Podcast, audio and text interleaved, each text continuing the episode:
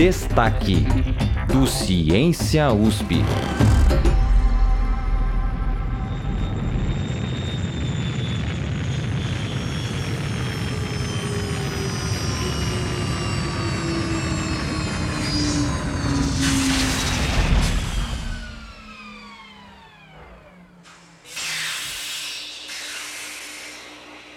one small step for man,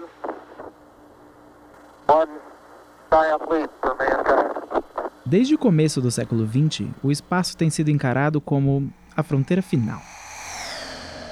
Da chegada do homem à Lua até o envio da primeira sonda para fora do sistema solar, muito se especula sobre quando nós, os seres humanos, vamos cruzar essa perigosa divisa em busca de novos mundos habitáveis. Pensando nisso, cientistas trabalham incansavelmente unindo especulações teóricas e conhecimentos práticos na tentativa de solucionar o futuro da aventura humana no universo.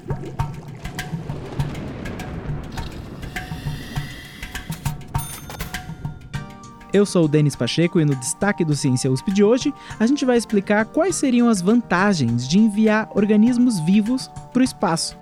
Em um artigo publicado na revista Acta Astronáutica no começo desse ano, pesquisadores da Universidade de Santa Bárbara, lá nos Estados Unidos, analisaram as principais dificuldades que envolvem a exploração do espaço, em especial a exploração que vai além do nosso sistema solar.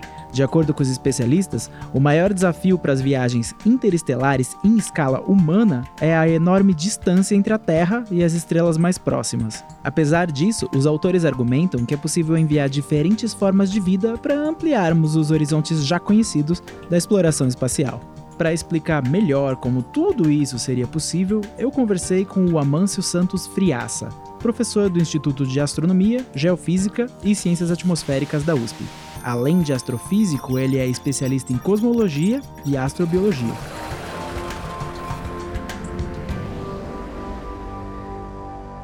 Antes da gente discutir exatamente como a gente pode enviar vida para fora do nosso planeta, o professor Amâncio abriu a conversa explicando quais são as dificuldades hoje de empreender um projeto tão ousado. A maior dificuldade no momento é você desenvolver o sistema de propulsão e a propulsão a velocidades 25%, 30%, 20% da velocidade da luz. Então, essa é uma grande dificuldade e, na verdade, essa é uma ideia que ela já tem uma história. Desde 62, quando já havia o laser disponível, surgiu a ideia de que uma nave com grandes espelhos ela pudesse ser propulsionada com a incidência de um laser.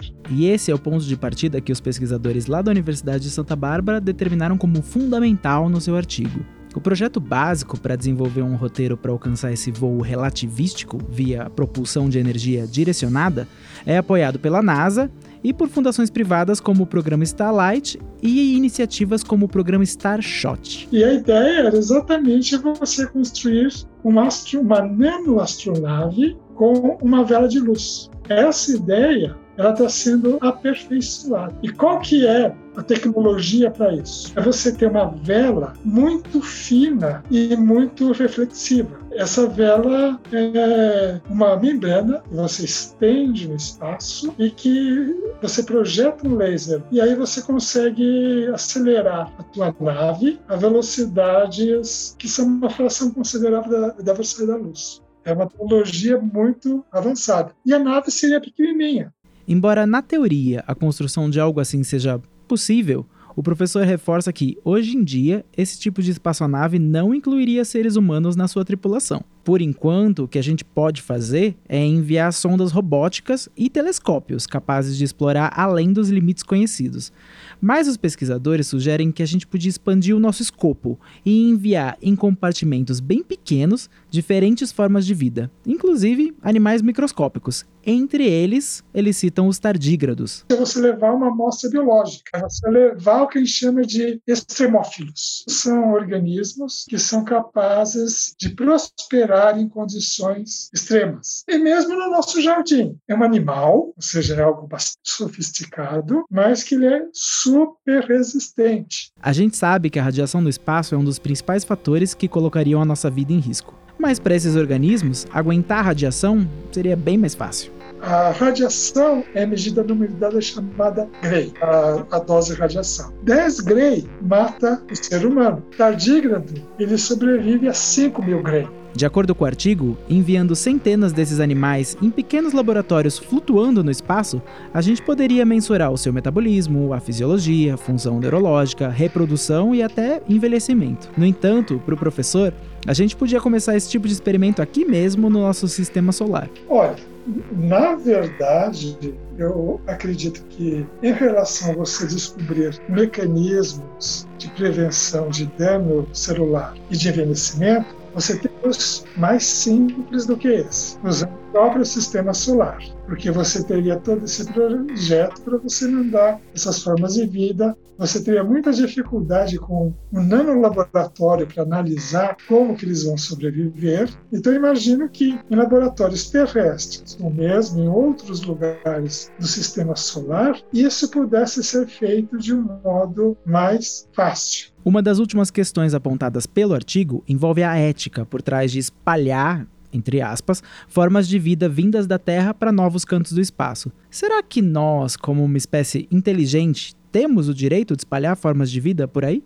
Olha, na verdade, você já tem um tratado nas Nações Unidas desde o começo da exploração espacial, que é exatamente sobre proteção planetária. Ou seja, então, quando o ser humano ele se expandir pelo sistema solar e mesmo a Lua, tomar todos os cuidados para não contaminar. Você pode ter alguma forma de vida nativa. A forma de vida terrestre ela pode representar um perigo para essa forma de vida nativa. E a forma de vida que é mais difícil da gente controlar são exatamente os micro-organismos. Ele também cita que atualmente a gente já tem protocolos estabelecidos que impedem a contaminação de vida terrestre em outros mundos. A nave Galileu, que explorava Júpiter, e seu sistema de satélites, ela em 2003 mergulhou na atmosfera de Júpiter para vocês destruir a nave, evitando um possível contágio com alguma lua de Júpiter em algum momento do futuro. Então, se ela pode ter um problema mecânico, ou seja, atinge por acaso alguma coisa, aí você destrói essa coisa porque você tem algo que é uma bomba atômica em movimento. Mas você vai né, esterilizar qualquer forma de vida que a gente leve. Para encerrar, o professor teorizou sobre quais seriam as vantagens de começarmos a explorar o universo enviando formas de vida microscópicas e como esse projeto pode nortear o futuro. Olha, na verdade, a gente poder estudar como que a, vida ela se comporta em vários ambientes, ele ajuda a gente a compreender os uh, mecanismos pelos quais a vida na Terra surgiu e como ela pode sobreviver. O ser humano tem obsessão com viajar. Um dos grandes passos da humanidade foi quando os hominídeos eles chegaram na Indonésia, chegaram a pé. Naquela época o oceano era mais baixo. E aí havia um espaço de oceano de 400 quilômetros. Ou seja, eles se lançaram em barcos e atravessaram esse espaço de oceano de 400 quilômetros e chegaram na Austrália. Não tem loucura maior do que essa.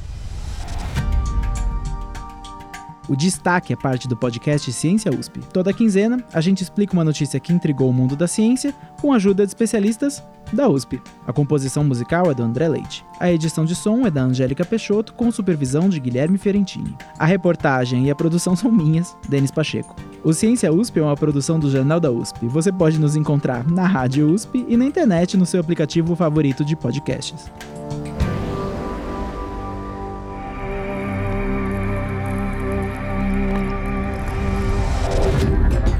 Destaque do Ciência USP.